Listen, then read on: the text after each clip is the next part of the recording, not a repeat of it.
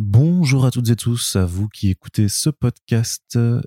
C'est une émission produite par First Print en collaboration avec Urban Comics dans le cadre de la maxi-série Une année avec les auteurs Urban Comics. Nous avons fait une première émission avec James Tanyon Ford au début de l'année 2023 puisque tout au long de l'année, nous allons accompagner les auteurs mis en avant par l'éditeur Urban Comics qui ont la particularité d'être à la fois dans le mainstream et dans l'indépendant. Pour ce second épisode, intégralement doublé en français, nous vous proposons d'aller à la rencontre de Chips Darsky, un scénariste qui s'est fait reconnaître d'abord dans l'indépendant avec un titre comme Sex Criminals, qui a fait ses marques chez Marvel et est passé plus récemment du côté de DC Comics. Nous reviendrons notamment sur les titres qui paraissent chez Urban Comics en ce début d'année 2023, tels que Batman The Night et Batman Dark City, mais également New Burn, et nous aborderons aussi une future publication à venir chez cet éditeur, Public Domain, pour aborder de façon plus générale la situation des auteurs dans le monde des comics et du divertissement. Une fois le générique passé, vous aurez donc accès à toute cette interview intégralement doublée en français, écoutable par toutes et tous, et nous vous souhaitons un agréable moment en compagnie de Chip.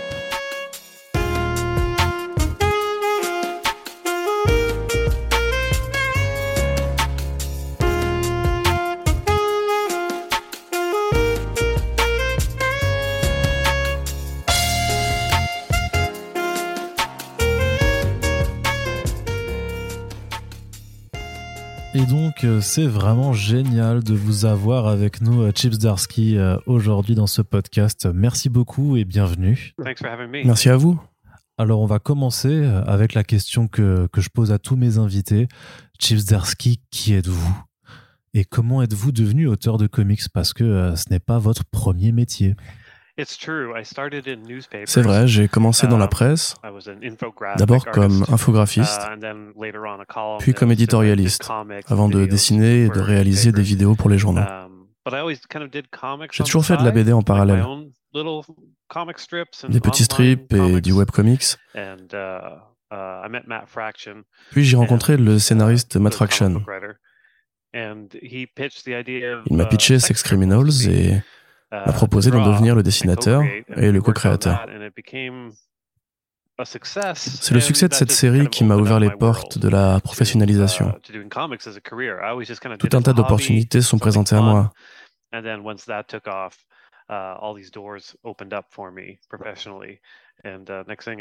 Ensuite, c'est devenu un métier pratiquement uh, sans que je m'en rende compte. Et quand est-ce que vous avez compris que vous pourriez en vivre alors? eh bien, pendant la première année de Sex Criminals, j'avais gardé mon emploi au journal. Je cumulais deux boulots à plein temps. Um, Mais au bout de cinq numéros, uh, il a fallu que je fasse un choix. Le rythme était plus tenable, alors j'ai choisi les comics parce que la uh, série marchait plutôt bien. Um, la presse était déjà une industrie à l'agonie, donc j'ai quitté un navire qui coulait uh, pour un autre navire qui coulait aussi, mais moins vite. Ceci étant dit, même si le projet me semblait viable, c'est toujours un peu flippant de se lancer en indépendant. Avant de travailler pour le journal, j'étais illustrateur à mon compte et uh, je ne gagnais pas tous les mois de quoi payer mon loyer.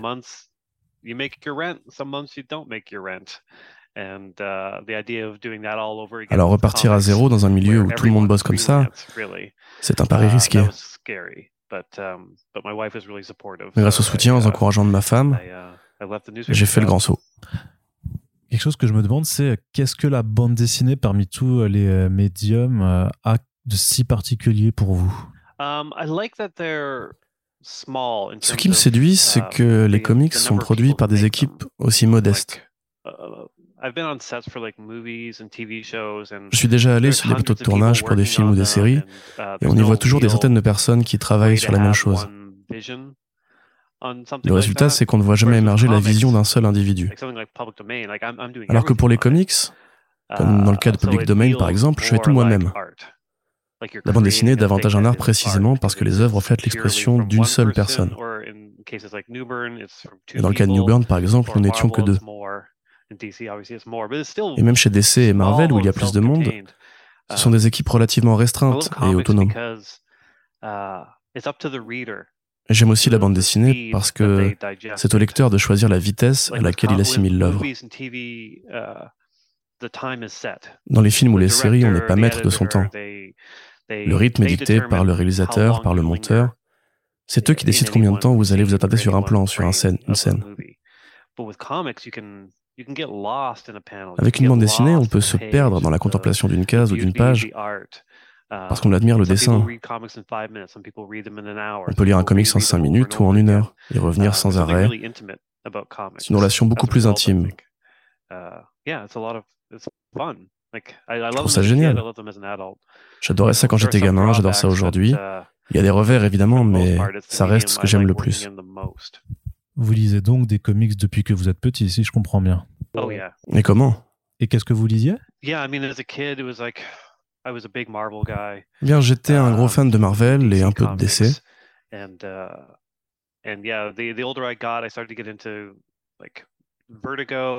Puis en grandissant, je me suis intéressé à Vertigo quand le label a été créé et puis aux trucs de Fantagraphics, uh, notamment les œuvres de Daniel Klaus. Ensuite, en école d'art, je n'avais plus les moyens. J'étais occupé à apprendre le dessin moi-même et ça m'est sorti de la tête.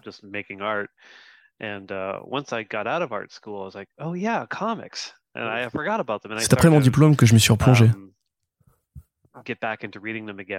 même si je n'y consacrais plus autant de budget uh, qu'avant, faute de moyens et que mes goûts avaient changé.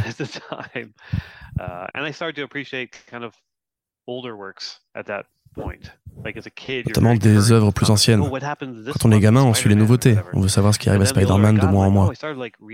Et puis on vieillit et on commence à se pencher sur des choses plus anciennes, comme les vieux Archie Comics. Parce que le dessin était magnifique. Je me suis plongé dans ces classiques-là. Donc vous avez commencé votre carrière comme dessinateur sur Sex Criminals.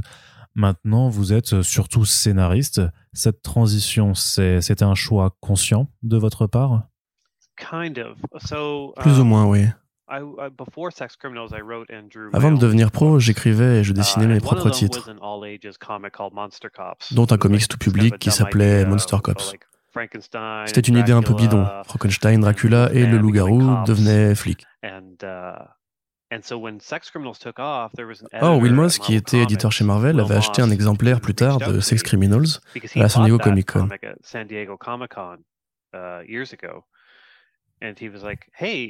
Mon écriture lui avait plu.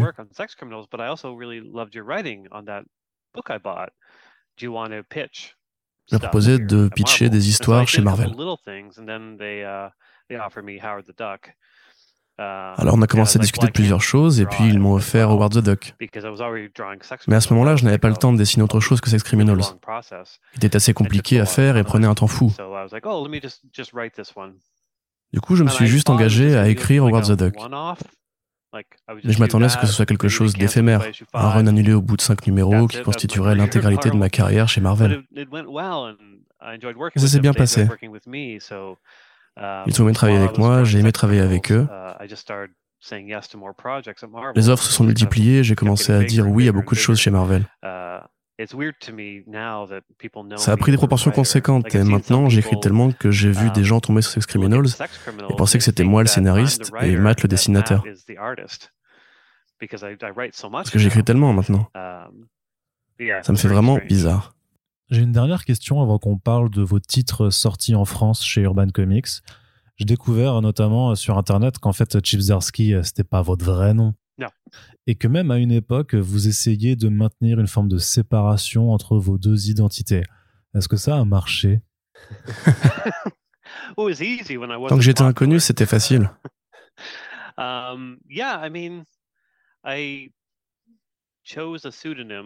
J'ai pris un pseudonyme parce que um, je ne voulais pas tout mélanger entre le journalisme et les comics. Pour les comics et la fiction, j'étais Chip. Et pour la presse, les critiques et les éditoriaux, j'étais Steve. Et oui, j'aimais bien cette distinction parce qu'elle me permettait de jouer un rôle, un peu foufou lors des conventions en Chip, parce que je me pointais avec un chapeau de cow-boy et des lunettes. Chip, c'est un personnage qui me sert d'exutoire.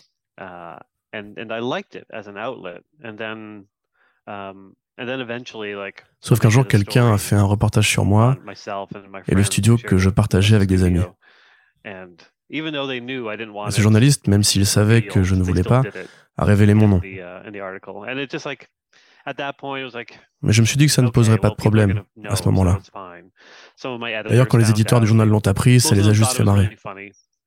Mais quand Sex Criminals s'est mis à avoir du succès, ils ont fait un papier dessus et ils ont bien dû dire que je travaillais pour eux. Ça n'avait plus rien de secret.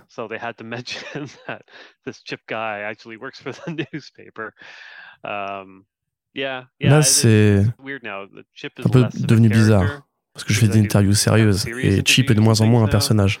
Um, ma famille, ma femme et mes vieux maintenant m'appellent Steve, mais pour tous les autres, je suis Chip. Même le seul nom auquel je réponds quand je suis en convention.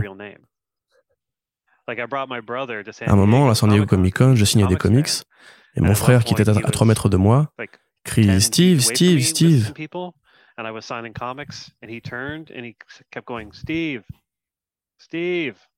And Sans que je le remarque. Et dès qu'il a crié Chip, je levais la tête comme une marmotte au printemps. Um, C'est très étrange d'avoir deux noms.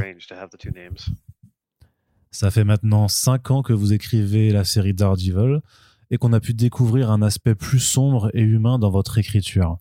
Après, pour être honnête, j'étais un petit peu inquiet lorsqu'on a annoncé votre nom au scénario de cette série. Oui, moi aussi. C'est-à-dire que euh, vos titres comiques comme Sex Criminals, Howard the Duck ou Jughead vous ont un petit peu collé une étiquette de mec marrant. Est-ce que vous vouliez écrire Daredevil en partie pour vous débarrasser de cette image? Non. Je ne me suis jamais vraiment inquiété de ces catégories. Dans Howard the Duck, où on rigole, enfin, j'espère, c'est aussi assez grave. Il y a une mélancolie sous-jacente dans tout ce que je fais. Star-Lord était dans la même veine. Um, c'est aussi vrai pour mon run sur Spider-Man qui commence avec beaucoup d'humour et qui devient de plus en plus sombre. J'avais fait savoir à Marvel que j'adorais Daredevil uh, et que j'aimerais l'écrire si jamais la place se libérait. Mon avis, ils s'attendaient à quelque chose de plus léger, à la um, Mark Wade.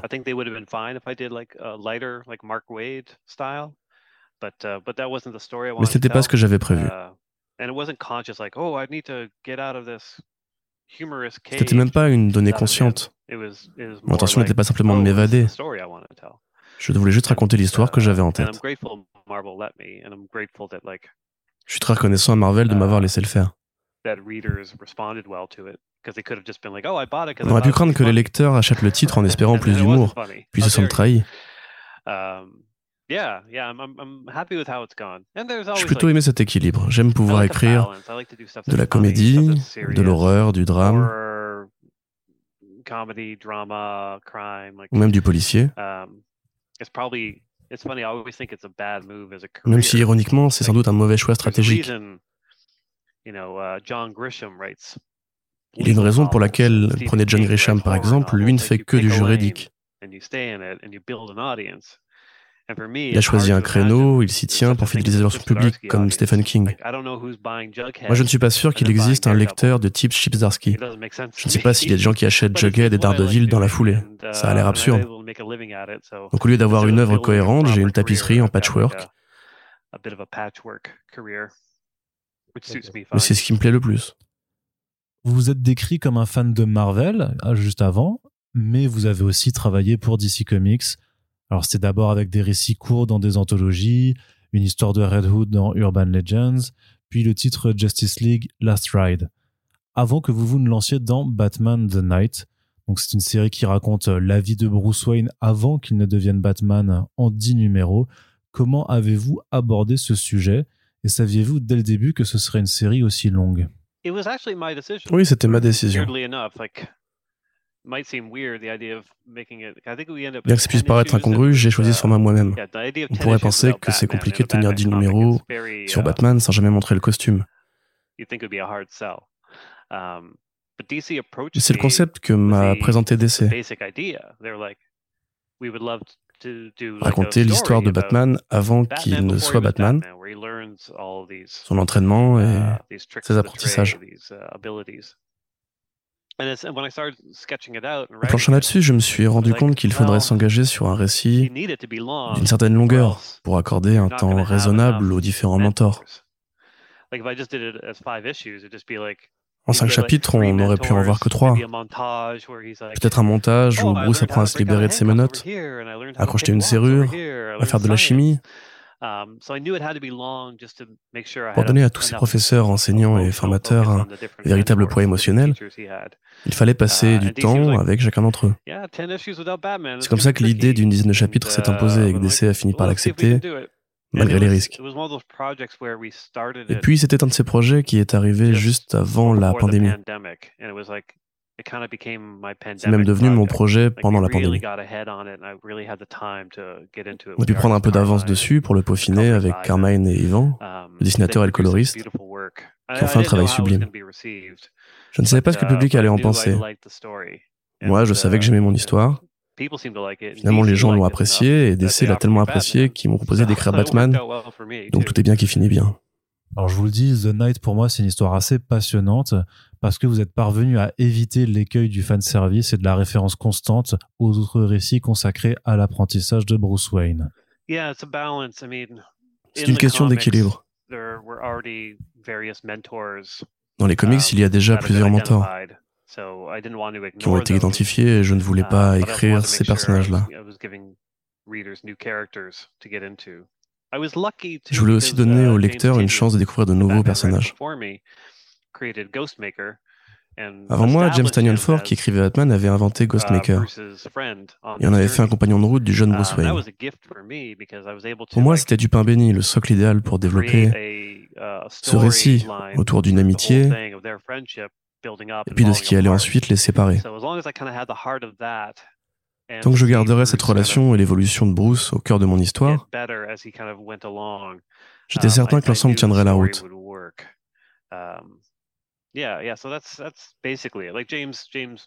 En ce sens, on pourrait dire que James a sauvé ma série avec ce personnage.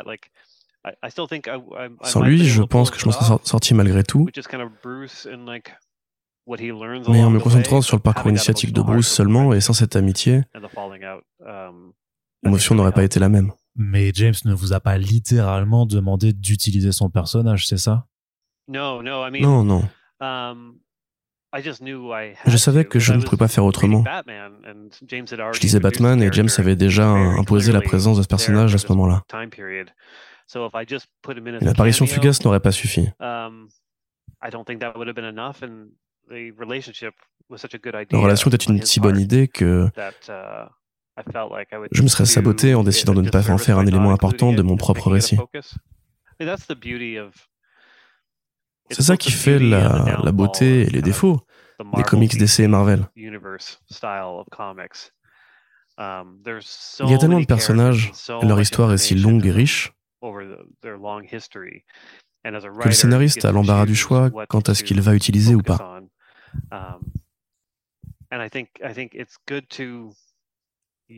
Quitte à avoir un terrain de jeu aussi bien fourni, autant ne pas se priver. On a envie de prolonger ce qu'ont fait d'autres scénaristes et dessinateurs avant nous. Um, La vraie difficulté, c'est de réussir à présenter cette, continuité d'une manière compréhensible pour un nouveau lecteur. Ce point-là n'est pas un problème pour moi en l'occurrence, puisqu'il s'agit d'un récit d'origine. Qu'on connaisse Ghostmaker ou non, on saisit les enjeux assez facilement. Um, Mais ça ajoute quelque chose de comprendre l'imbrication de cette histoire dans un ensemble plus vaste, même si c'est optionnel. Est-ce que vous aviez tenté de lire tout ce que les autres avaient écrit avant vous sur cette période? Parce que c'est une période qui n'a pas été énormément explorée jusque-là. Oui.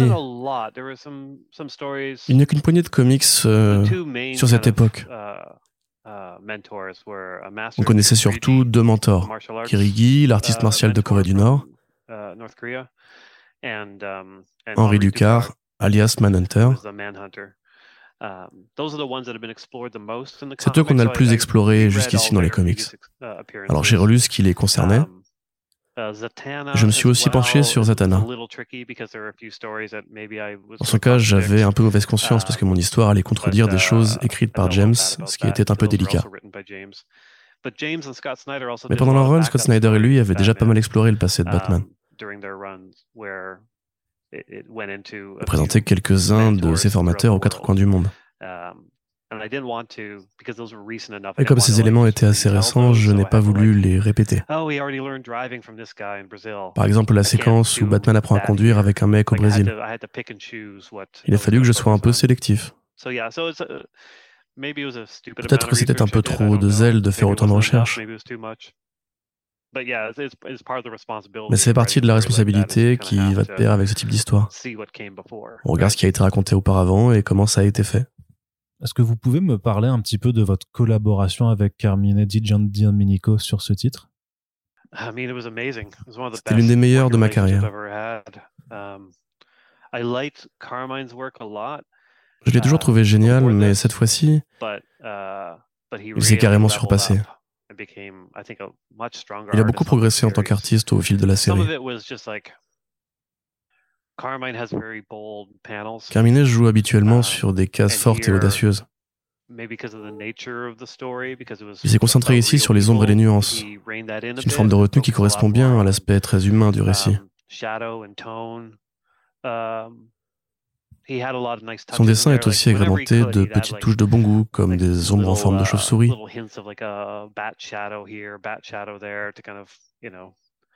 Comme pour préparer un peu la suite. Um, uh, uh, C'est un type adorable, efficace, professionnel. Um, J'étais épaté. Uh, D'autant que c'était dur, très dur. Chaque numéro faisait 30 pages. Et il a dessiné les 10 numéros avec une régularité sans faille. Ce qui est dur pour un seul artiste.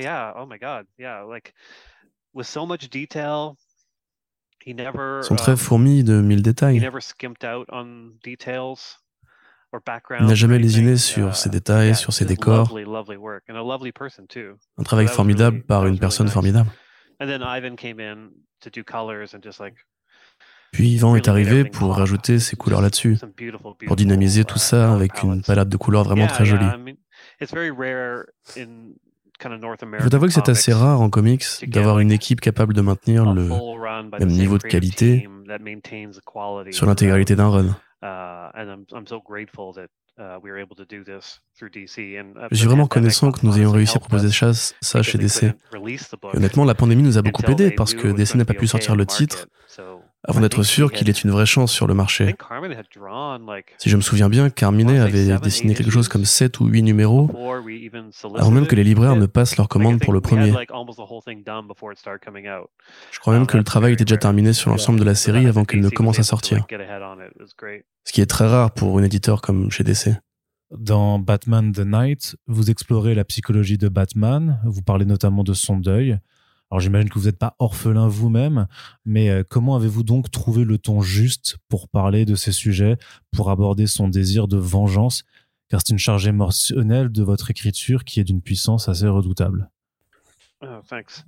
Um, yeah, I mean, I think everyone in life, Je pense qu'à partir d'un certain âge, tout le monde est confronté à la mort, um, que ce soit dans un cercle familial ou amical, et donc au deuil.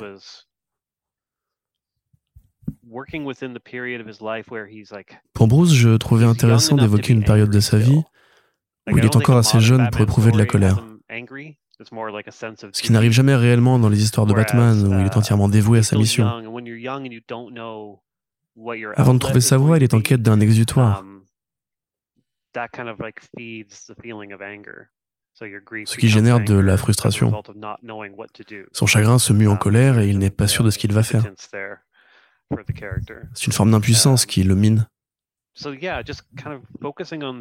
Uh, Je me suis concentré là-dessus afin qu'il réalise, vers le milieu du récit, um, que ces émotions pouvaient être positives. et qui lui seront utiles dans son combat s'il accepte de ne pas les refouler.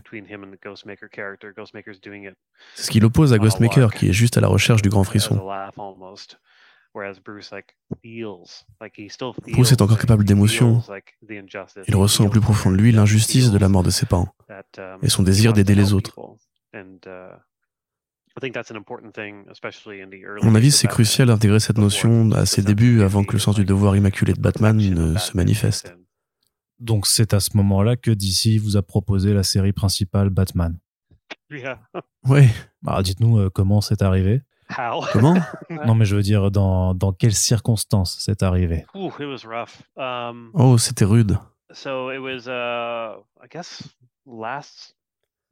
N'était pas l'été dernier, mais celui d'avant. Um, uh, en plus de tout ce que j'avais sur le feu, je venais de um, signer un contrat d'un an avec euh, Substack,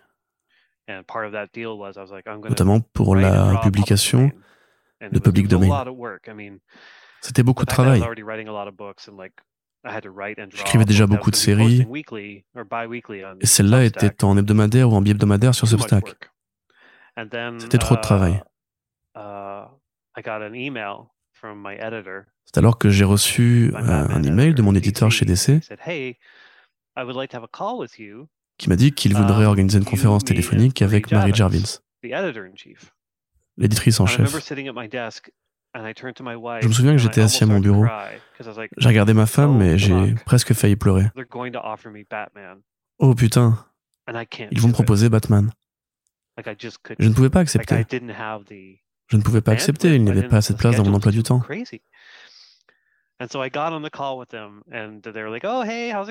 Alors je les ai rejoints sur l'appel. Ils m'ont demandé comment j'allais et m'ont confirmé qu'ils adoraient le travail sur The Night. Je les ai remerciés et je leur ai demandé um, s'ils allaient me proposer Batman. Et ils ont dit, Penaud, um, oui, effectivement. J'étais désespéré. La raison pour laquelle ils m'ont proposé cette euh, reprise, c'est que James Tynion Ford avait quitté la série lui-même parce qu'il venait de signer un contrat chez Substack.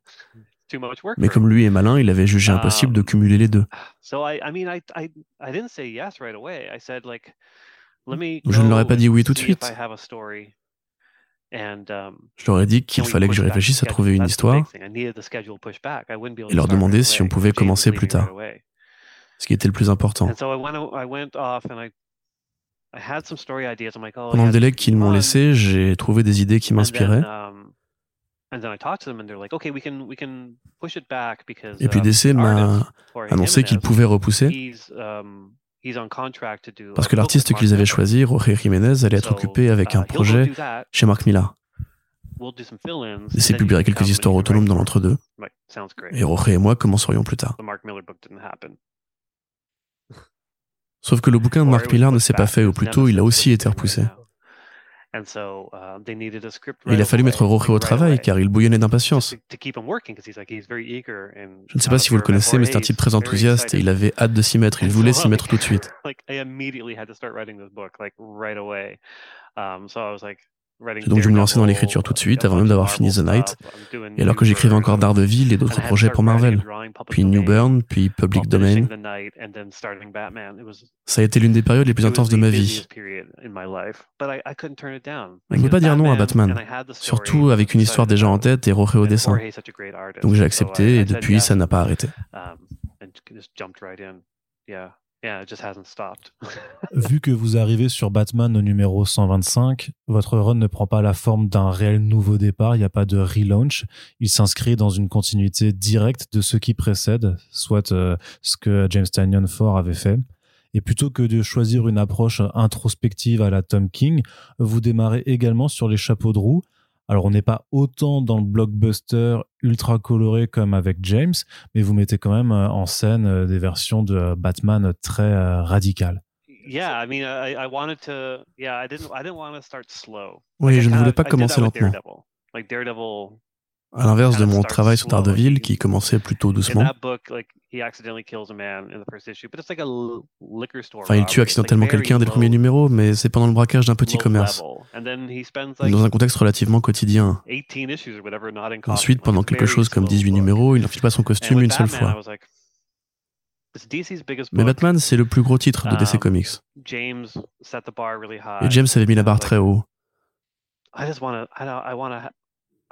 Alors j'avais envie de le voir tout de suite en danger, courir dans tous les sens et se battre comme jamais pour sa survie, um, tout en laissant entrevoir l'idée qu'il y avait uh, aussi d'autres soucis plus profonds. Ce qui allait très bien à DC Comics. Je voulais aussi offrir de nouveaux personnages à dessiner à Jorge Jiménez pour tirer le meilleur parti de son talent.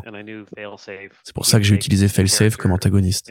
Je savais qu'il parviendrait à le rendre imposant, terrifiant et cool à la fois, ce qui ferait un très bon point de départ. Mais l'arc en cours avec euh, Mike Hawthorne au dessin est à l'exact opposé de cela. C'est plus lent, plus au ras du pavé. Bruce Wayne sans l'équipement de Batman qui tente de se frayer un chemin dans une autre Gotham City. C'est ce qui me plaît le plus chez ce personnage. Toutes les versions sont valides. On peut avoir la série animée, la version marrante de Brave and the Bold, même celle de la série télé Harley Quinn qui est hilarante mais aussi des choses extrêmement sombres. On peut le voir tirer sur Darkseid ou tabasser un agresseur dans une ruelle. Le personnage est si malléable qu'on peut en tirer une bonne histoire dans n'importe quelle situation. On peut explorer cette variété sans fin, passer sans transition d'un Batman globetrotter qui dégringole de la Lune à Bruce Wayne agressé par des policiers dans la rue.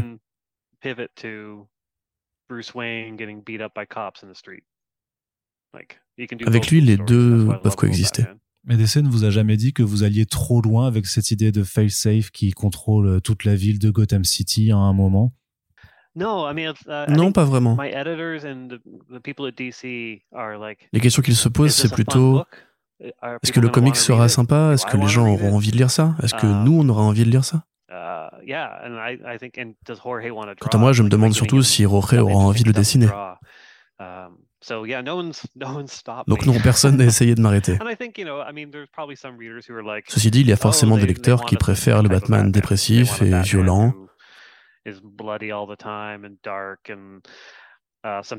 D'autres qui veulent le voir résoudre des enquêtes. D'autres encore qui raffolent d'aventures cosmiques avec la Ligue de Justice. Um, on ne peut pas satisfaire tout le monde, mais on peut faire de son mieux pour proposer les histoires les plus intéressantes. En revanche, on ne peut pas choisir un lecteur et écrire spécialement pour cette personne au détriment de toutes les autres. Um, Mais faute de pouvoir faire plaisir à tout le monde, l'auteur peut uh, au moins écrire ce qu'il aurait envie lui-même de lire, ce qu'il divertit lui-même. J'espère que les lecteurs trouveront le résultat suffisamment varié. Vous donnez aussi un rôle très important à Tim Drake dans votre histoire. Vous êtes particulièrement attaché à ce personnage?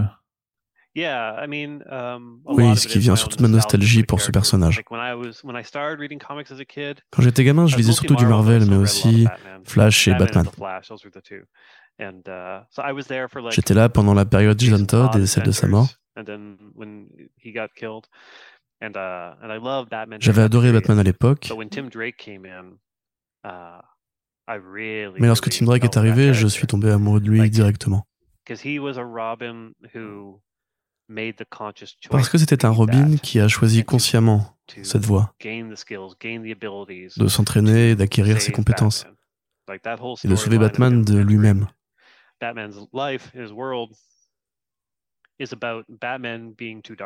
Lorsqu'il découvre sa vie, Batman est déjà trop sombre. Il a perdu sa voix.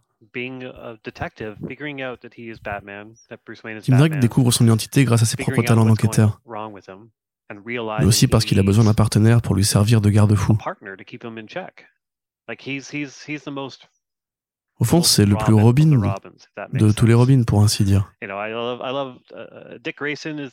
Uh, J'adore Dick Grayson, c'est le premier du nom. Uh, il est sympa, il a réussi à dépasser son statut de partenaire pour um, vivre sa propre vie. C'est le plus naturel de tous. Alors que Jason Todd, évidemment, um, c'est le mouton noir, uh, ce qui crée une dynamique intéressante. Tim Drake, lui, est le contrepoint des parts les plus sombres de Batman. Tout l'inverse de Damian. Avec lui, Batman doit prendre garde à ne pas être trop violent, à ne pas donner le mauvais exemple.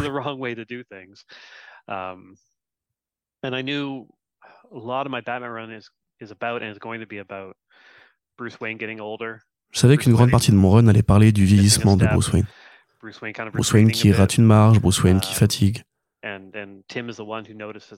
Tim est le seul à se rendre compte que quelque chose ne va pas, grâce à cette espèce de sixième sens qui lui permet de repérer quand Batman s'égare. Et de l'aider à garder les pieds sur terre, donc oui, c'était important pour moi qu'il soit là. Alors est-ce que l'idée serait pas un petit peu de lancer une série Batman et Robin? uh, Non, pas en ce qui me concerne. Pour moi, Batman reste le centre de l'histoire. J'adore Robin, j'adore Tim Drake. Je lui fais autant de place que possible, mais ce sont les besoins du récit qui dicteront sa présence ou son absence.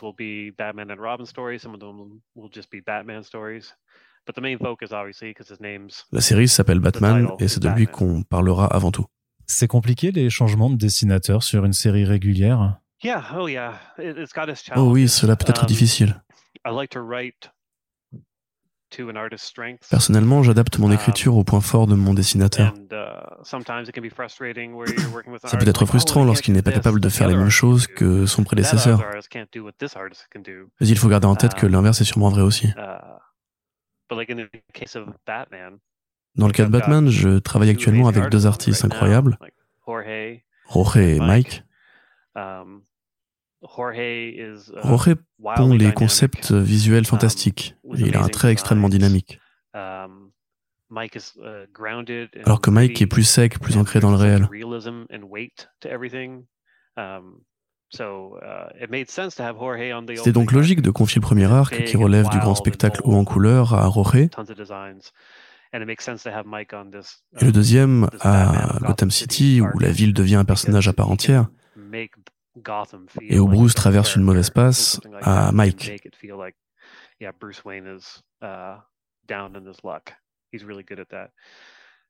Mike est très fort pour ça.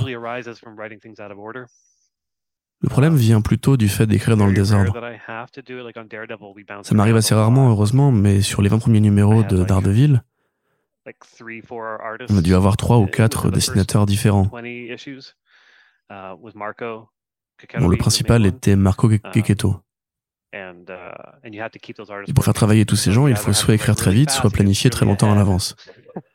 Pendant que Marco travaillait sur le numéro 5, une autre personne devait être en train de préparer le numéro 10 le même mois. Donc il lui fallait mon scénario pour ça. Alors soit j'écris à toute vitesse les numéros 6, 7, 8 et 9 pour savoir exactement où on en sera à ce moment-là, soit j'attaque directement le 10, ce qui peut générer des problèmes. Une fois j'ai tué un personnage que j'avais utilisé quelques chapitres plus loin. Il a fallu rectifier ça, évidemment, ce n'est pas facile. Il y a quand même un truc qu'il faut aborder, c'est que vous commencez votre Batman en reprenant l'une des idées les plus bizarres du run de Grant Morrison. Et si quelqu'un plonge dans le Batman de Chip Zdarsky, il va se retrouver face au Batman de Zuranar au bout de trois numéros. oui, je sais. Um, C'était un grand écart de ma part. Mais ce que j'aime bien dans les comics, c'est que généralement les gens s'accrochent. Um, On comprend assez vite que c'est une personnalité de secours qu'il a créée. Mais si vous êtes un passionné, vous allez immédiatement reconnaître ce qu'a fait Grant Morrison. Son run est l'un de mes préférés, toute époque confondue. J'adore rediriger les gens dans mes propres histoires favorites comme Batman RIP, Batman et Robin.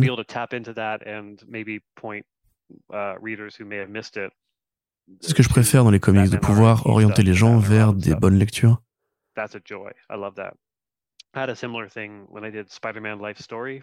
J'ai fait ça aussi beaucoup dans Spider-Man Life Story chez Marvel, où je raconte l'histoire d'un Spider-Man comme s'il vieillissait en temps réel. Uh, J'ai fait référence à beaucoup de moments importants de la vie du oh, personnage. Les libraires m'ont raconté que ça leur avait permis de mettre entre les mains du public la dernière chasse de Craven, que des lecteurs avaient découvert par ce biais. J'aime les récits qui jouent sur la continuité et peuvent servir de porte d'entrée vers d'autres histoires.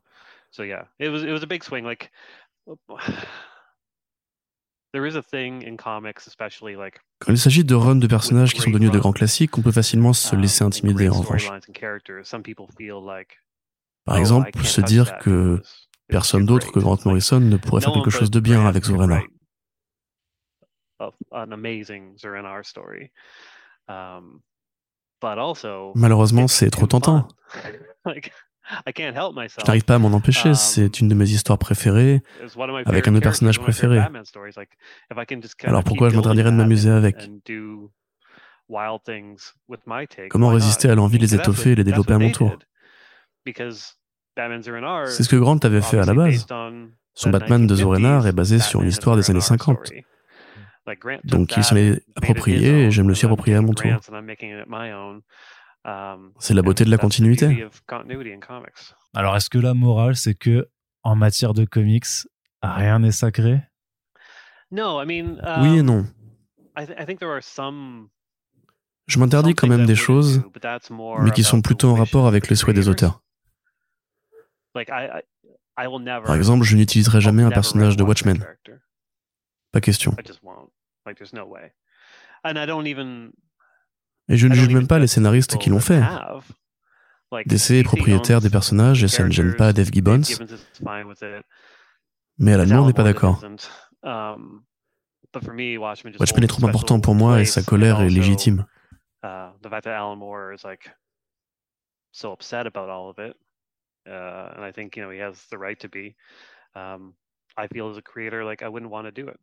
De la même manière, je n'aurais jamais écrit Howard the Duck si Steve Gerber était encore en vie. Uh, Parce que ce personnage est tellement indissociable de sa voix que ça n'aurait eu aucun sens de le confier à qui que ce soit d'autre de son vivant.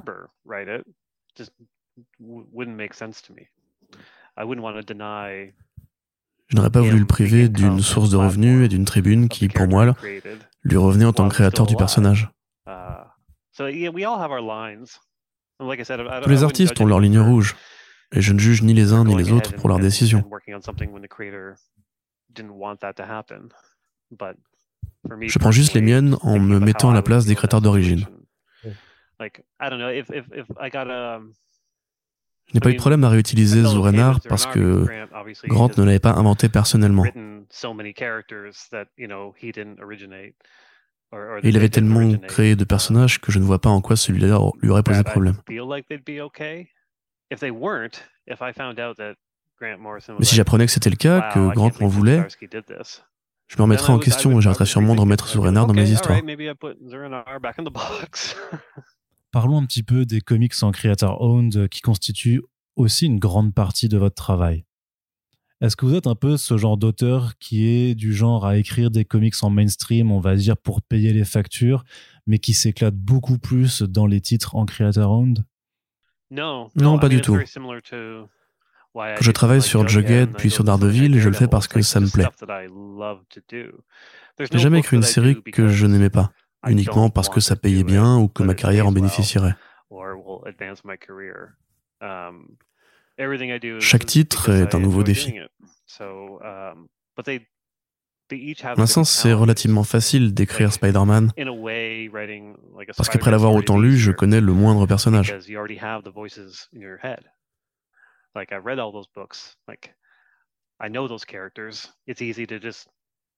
C'est facile de prendre le train en marche. Alors que pour uh, New Burn, tout est à inventer. Il faut décider de la voix de ces personnages, leur imaginer un passé, des motivations, identifier ce qu'ils attendent de la vie. Um, c'est plus compliqué. C'est aussi plus gratifiant. Et une fois que la machine est lancée, on se pose moins de questions. Maintenant, je sais que je peux écrire une histoire de Newburn plus rapidement et plus efficacement qu'une histoire de Batman. Mais au début, c'était dur.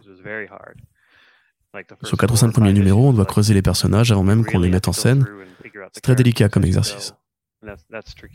Est-ce que vous pouvez nous en dire un petit peu plus sur la création de la série New Burn? Oh, c'est juste une idée qui m'est venue en marchant dans la rue. Me suis demandé quel type de personnage donnerait un détective qui travaille pour la mafia.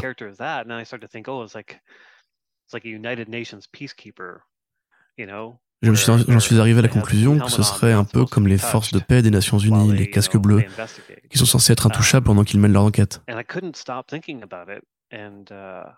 Cette idée s'est ensuite mêlée à mon amour des fictions judiciaires un peu clichés, façon Law and Order ou même The Mentalist. Vous savez, ces séries qui s'ouvrent sur un mystère résolu en fin d'épisode.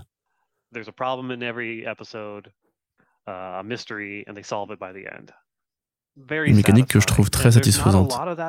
C'est un format assez rare en comics et je voulais l'intégrer à une narration plus large sous forme d'arc. So that that was a fun challenge for me, just the idea of like, oh, can I create like a mystery every issue, while also having Le concept me plaisait et l'idée d'une histoire plus longue avec ce principe uh, m'avait séduit. L'idée s'est mise ensuite à m'obséder, ce qui est généralement le signe qu'on tient un bon concept. New Burn est né comme ça. J'arrêtais pas d'y réfléchir même pendant que j'écrivais Spider-Man. Je me suis lié à lire des livres sur la mafia pour trouver des références réelles et piocher dans le réel.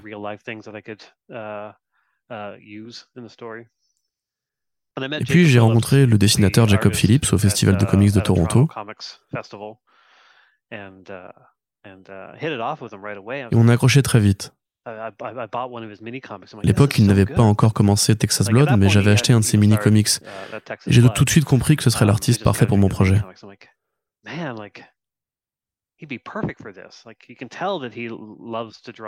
Vous pouvez voir qu'il adorait dessiner et qu'il était très fort là-dedans. Um, Alors je l'ai approché pour voir si ça l'intéressait et par chance il a dit oui. Uh, et en plus il est assez similaire à mon style, dans le fait qu'il veut tout faire.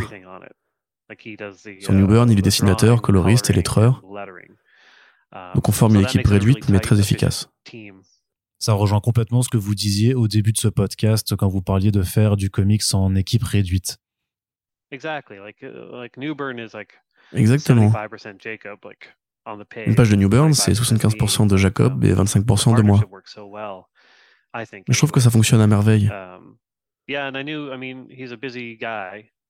et puis c'est un garçon occupé, il est jeune, il a de l'énergie à revendre et il ne manque pas de travail. C'est la raison pour laquelle j'ai resserré le récit sur 16 pages en compensant avec le journal de bord d'Emily. Il y a parfois des histoires courtes en supplément, qui sont l'occasion de mettre en avant des auteurs que j'aime ou des nouveaux venus qui gagnent à être connus.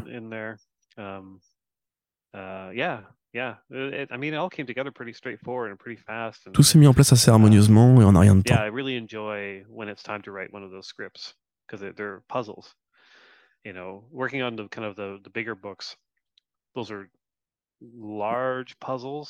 En général, sur les grosses séries de comics, chaque numéro est une pièce d'un grand puzzle. Mais avec New Burn, chaque numéro est un puzzle en soi. C'est très stimulant à écrire. J'ai même presque l'impression qu'on peut prendre la série en cours de route, c'est-à-dire euh, limite à aller dans un comic shop et euh, acheter par exemple New Burn numéro 4 et qu'en fait on peut comprendre ce qui s'y passe sans avoir lu les trois premiers numéros. Oui, mais j'espère tout de même qu'en marge de ces récits autonomes, on laisse suffisamment deviner qu'il se trame quelque chose sur le long cours. Um, en ce moment, je suis au milieu de l'écriture du deuxième volume et ça prend en dimension. Il y a toujours une intrigue autonome par numéro, mais la toile d'ensemble se dessine plus précisément. New Burn a des soucis. On construit quelque chose qui dépasse le format mensuel, c'est très sympa à élaborer. En termes de récits policiers, en termes de polar, euh, c'est quoi vos influences? Uh, C'est un peu convenu, mais je vais devoir dire Brubaker et Phillips. Ça a l'air bizarre à dire, évidemment, vu que je travaille avec uh, Jacob, le fils de Sean. Mais j'adore leur uh, travail et donc c'est évidemment une grosse influence. Um, J'ai lu beaucoup de romans policiers au fil des années aussi. Mais vraiment, il s'agit plutôt d'une écriture de séries policières de télévision.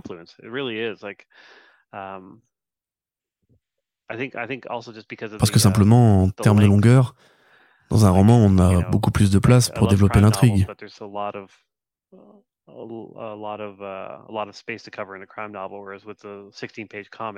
Alors que pour un comics de 16 pages, c'est très restreint. C'est pour ça que j'étudie de près la manière très resserrée dont la télévision fonctionne. Dans le genre, boum, un meurtre, hop, on s'en occupe tout de suite, on sort, on arpente la rue, on parle à des gens, pif, paf, pouf. Le rythme se rapproche plus d'un épisode de série télé que d'un roman. Alors vous avez mentionné juste un petit peu avant les extraits de, journal euh, qu'on a dans New Burn. Est-ce que vous pouvez nous expliquer pourquoi vous avez opté pour cette forme de narration euh, qui alterne avec les planches de BD Parce que je savais que je n'aurais que 16 um, pages. Et je ne voulais pas que l'exposition soit trop forcée. Surtout dans ce format d'histoire où l'enquête doit être résolue rapidement. Ça peut vite devenir très lourd d'avoir les personnages expliquer ce qui s'est passé, ce que ça leur rappelle, pour qui travaille tel ou tel personnage. Ces détails peuvent paraître encombrants. Il me fallait donc une manière de transmettre ces informations sans que la narration en souffre. because the character of Emily is like the reader surrogate, et comme Emily découvre ce monde en même temps que le lecteur, um, ça paraissait logique qu'elle remplisse ce rôle et que son point de vue soit le véhicule pour ces détails. Très bien, donc euh, maintenant on va parler de Public Domain. Euh, la série, elle n'arrive en France qu'un petit peu plus tard dans l'année, donc on va vraiment pas rentrer dans les détails de l'histoire euh, pour ne rien spoiler. Vous avez dit que vous aviez commencé cette série grâce à Substack. Est-ce que vous pouvez un petit peu nous expliquer euh, l'utilisation de cette plateforme, euh, ce que c'est, euh, comment vous avez justement trouvé le temps et les fonds nécessaires pour écrire et dessiner à la fois cette bande dessinée? Pour résumer, Substack est une plateforme de newsletter que j'utilisais déjà avant de commencer Public Domain.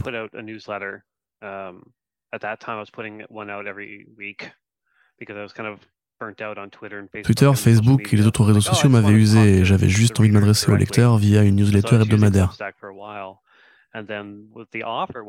L'offre de Substack était de me payer une somme forfaitaire si je m'engageais à faire 100 posts dans l'année.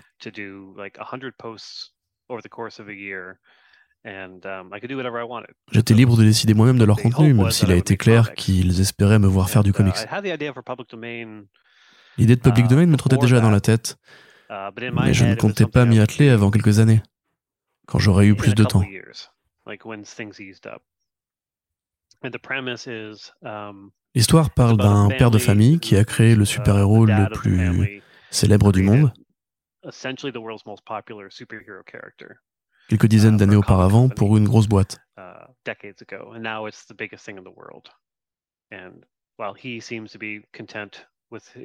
Il est à la retraite et même si ça ne lui rapporte pas beaucoup d'argent, il ne se plaint pas de sa situation ou de sa vie. Sauf que l'un de ses fils ne va plus supporter cette injustice.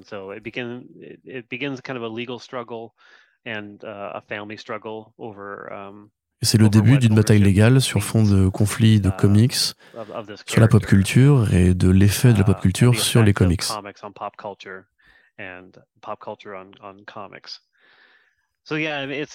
C'est une histoire qui vient directement de ma réflexion sur mes passions et sur ce que j'ai vraiment envie d'exprimer en tant que scénariste.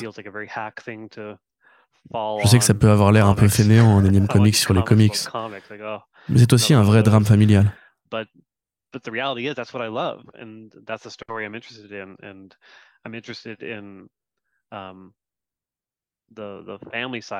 J'évoque ce à quoi les parents doivent renoncer pour leur famille, uh, les mauvaises décisions qu'ils prennent et la manière inattendue dont elles peuvent affecter leur enfant.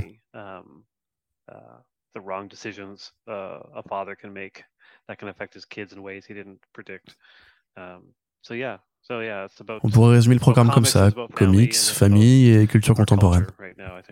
C'est vrai qu'au premier abord, avec Public Domain, on serait tenté de croire que c'est une dénonciation de la manière dont les auteurs et les artistes sont traités par les euh, grosses boîtes.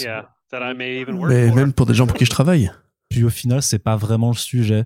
Euh, notamment dans la préface de l'édition française, vous refusez même euh, l'analogie de David contre Goliath. Vous ne considérez pas réellement que les grands éditeurs sont une forme d'incarnation du mal. Alors, comment est-ce que vous envisagez, vous, l'industrie des comics et du divertissement concrètement? Eh bien, ce n'est pas un secret qu'à travers l'histoire, les auteurs de comics, surtout les pionniers comme Jack Kirby, ont été arnaqués. Personne ne le nie, pas même dans les bureaux de Marvel, qu'ils en parlent publiquement ou non. À l'époque, personne ne s'attendait à ce que ces personnages jetables, créés pour une industrie jetable, deviennent les mastodontes commerciaux qu'ils sont aujourd'hui.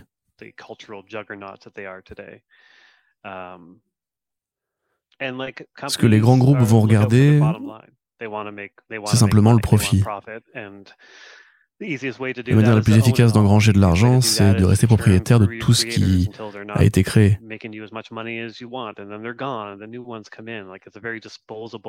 L'idée est aussi d'épuiser les auteurs jusqu'à ce qu'ils n'apportent plus assez, puis de les remplacer. Les artistes eux-mêmes sont jetables.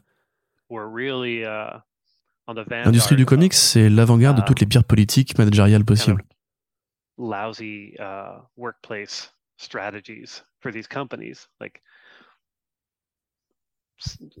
Il n'y a pas de sécurité de l'emploi, il n'y a pas de mutuelle. Tout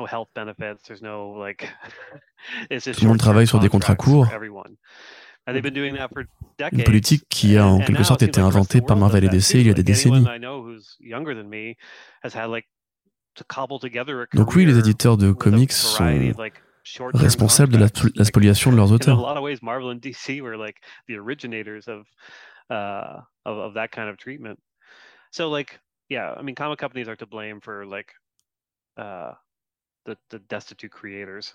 Donc évidemment, les compagnies ont leur part de responsabilité. Mais d'un autre côté, plus un personnage ou un univers devient dense, plus il dure. Plus il devient difficile de départager les mérites des gens qui ont travaillé dessus, et donc la part qui est censée leur revenir.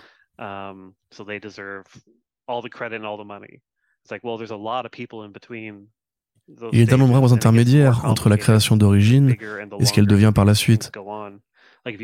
C'est évident dans la section remerciements des génériques de séries Marvel.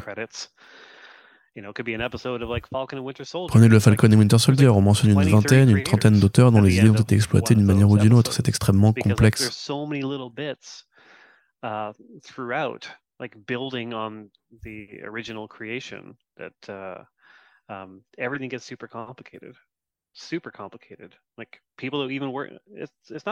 Ça ne concerne même pas que les comics. J'imagine que c'est aussi vrai au cinéma et à la télévision. Si la création d'un costumier ou d'un décorateur est utilisée par la suite dans un set Lego, est-ce qu'il touche un pourcentage des ventes? Non, ils sont payés sur le moment. Mais ça ne leur apporte pas d'argent à vie, contrairement aux producteurs.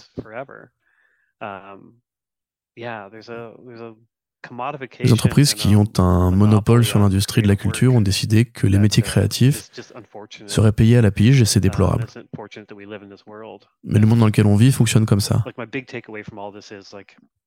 Ma conclusion, j'imagine, c'est que lorsque je signe un contrat chez DC ou Marvel, je sais à quoi m'attendre. Je suis préparé au fait que si l'un des personnages que j'ai créé devient très populaire, ça ne me rapportera pas grand-chose. Mais je l'accepte.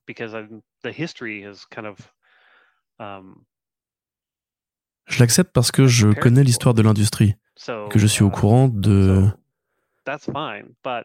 la manière dont les choses sont faites. Ça ne m'empêche pas de travailler aussi sur des titres dont je reste propriétaire ou copropriétaire, comme Public Domain ou Sex Criminals, qui m'a rapporté plus d'argent que tout ce que j'ai fait chez DC et Marvel. Les titres avec Newburn et Captara me permettent de m'adresser à un lectorat qui s'intéresse aux histoires, pas uniquement aux personnages de licence. Um, to people who enjoy reading stories and not just characters. D'ailleurs, c'est dans cette voie-là que j'envisage mon avenir. Les grands éditeurs ne vont pas revoir leur politique vis-à-vis des auteurs, vu que le public s'en fiche. Il n'en a rien à faire. Il y a déjà eu des tonnes d'articles dans la presse au sujet d'auteurs privés et de la reconnaissance qu'ils méritent. Ça n'a pas eu la moindre conséquence. Les gens ne boycottent pas pour autant les films Marvel et DC. Personne ne fait ça. Alors pourquoi voulez-vous que les éditeurs se remettent en question? Ils n'ont aucune raison de le faire. Excusez-moi, je m'emporte. Est-ce que c'est pas un peu cynique de dire ça comme ça, Chips Darsky? Le monde tourne comme ça, c'est tout. Il y a eu une époque où Marvel et surtout DC soignaient un peu mieux leurs auteurs.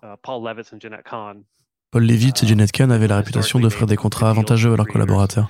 Il me semble avoir entendu Neil Adams dire quelque part que Batman Begins lui avait rapporté 100 000 dollars parce que Razal Ghul y apparaît. Et c'est formidable, mais quand les groupes grossissent, ils doivent vendre des comptes à des investisseurs. Et la ligne de fuite devient alors, si ça ne rapporte pas d'argent à la compagnie, à quoi bon s'embêter? En fait, ça ne marche qu'au cas par cas.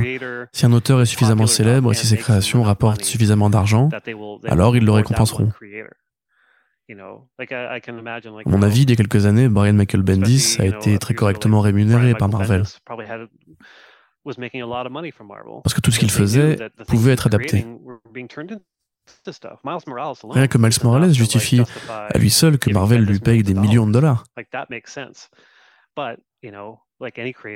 Mais dès qu'on ne vend plus assez de bouquins ou que nos personnages ne deviennent pas des franchises lucratives, on ne sert plus à rien.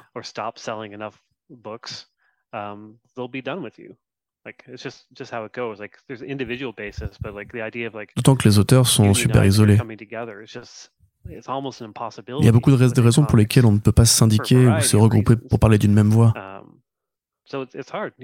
C'est sûrement un constat cynique, effectivement, mais je ne vois pas d'alternative.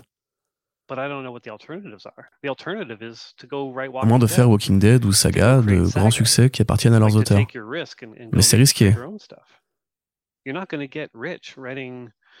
Ce qui est sûr, c'est qu'on ne deviendra pas riche en écrivant Green Lantern. L'histoire l'a prouvé. Alors, euh, comment est-ce que les auteurs pourraient quelque part euh, forcer les maisons d'édition à les traiter correctement? Mais comment les forcer? Prenons les comics. Pour créer un syndicat, il y a beaucoup d'étapes à suivre. Um, Le plus simple, ce serait donc de se rattacher à un syndicat préexistant? Et pourquoi la guilde des scénaristes, qui représente les scénaristes des adaptations de DC et Marvel à la télévision, pourquoi est-ce que ce syndicat déciderait de favoriser des nouveaux membres venus du comics au détriment de leurs adhérents actuels?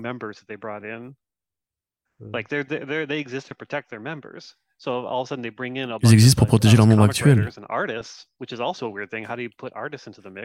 Et d'ailleurs, ce serait étrange d'avoir des dessinateurs dans un syndicat de scénaristes, non? Comment tout ça pourrait-il fonctionner?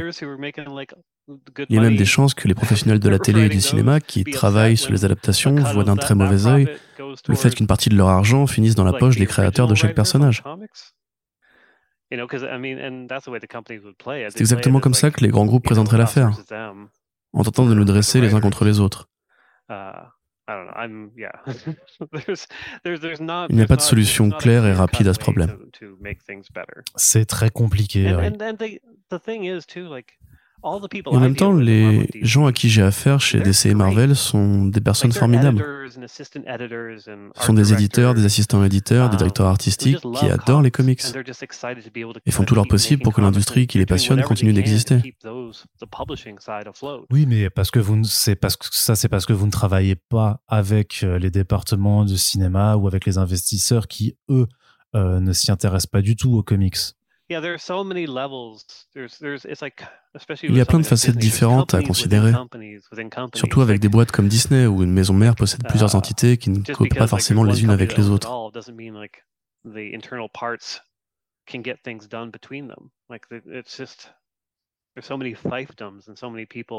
Et dont les relations peuvent être euh, pourries par des querelles interpersonnelles.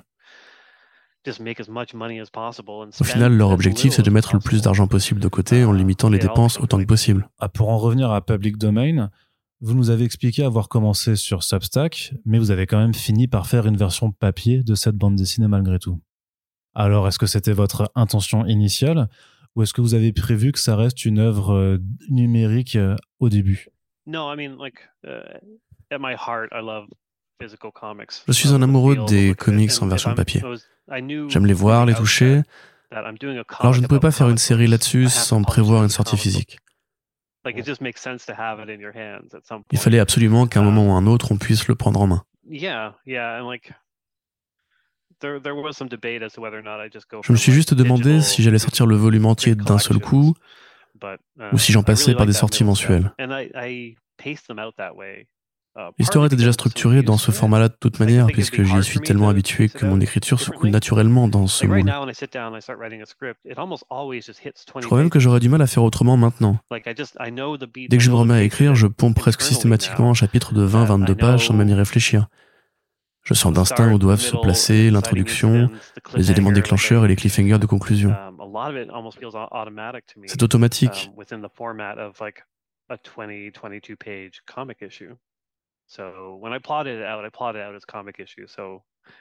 Autant en profiter pour faire une sortie en fascicule. Non, mais justement, en ce moment, on voit de plus en plus d'auteurs qui sortent de ce moule pour écrire directement au format TPB sans passer euh, par la case single issues et particulièrement dans les comics en creator owned. Euh, c'est pas quelque chose qui vous intéresserait, vous? Um, J'imagine que ça dépend du projet. Vu le sujet de Public Domain, c'était naturel de se plier à un format de comics traditionnel. Bon, Baker et Phillips, eux, explorent une forme de narration plus étendue. J'ai l'impression que Kate s'y sent vraiment très à l'aise maintenant.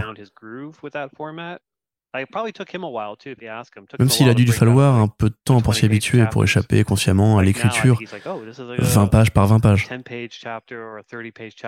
Aujourd'hui, il peut envisager des chapitres de 10 pages ou de 30 pages en fonction de ce qu'il a à raconter, et je pense qu'il aurait du mal à faire machine arrière. Like I think it works really well for him. If I had a story that like made sense as one story, like I, mais si je m'apercevais qu'une de mes idées peut être racontée en 100 pages, mais ne oh, fonctionne pas en chapitre de 20 pages, qu'on ne peut pas y insérer des cliffhangers organiques uh, pour inciter les gens à revenir le mois d'après.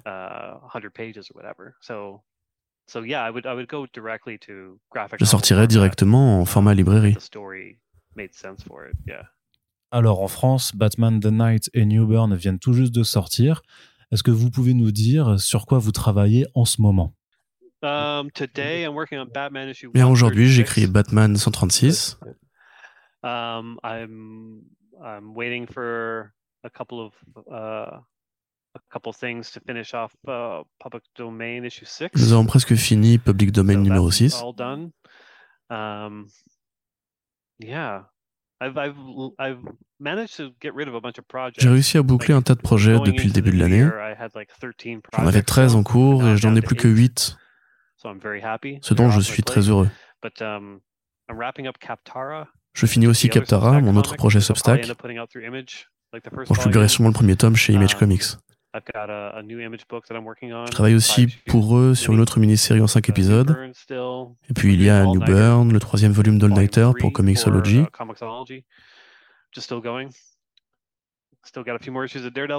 Quelques numéros de Daredevil et c'est tout. Et puis la vraie question là, c'est quand même comment est-ce que vous trouvez le temps de faire tout ça? Parce que vous savez, euh, Chip, il, faut dormir aussi.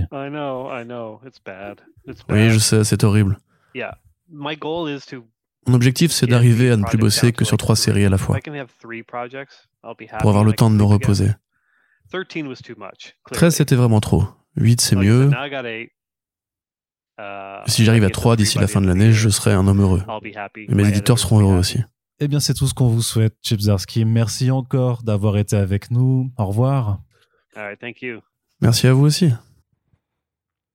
C'est donc la fin de ce podcast. Nous espérons que vous avez passé un agréable moment à l'écouter et que vous aurez l'envie ou la curiosité d'aller découvrir les titres écrits par Chief qu'il s'agisse de son Batman ou bien de New Burn, ou que vous avez noté peut-être Public Domain dans la liste de vos futures lectures puisque l'album arrivera un petit peu plus tard chez Urban Comics.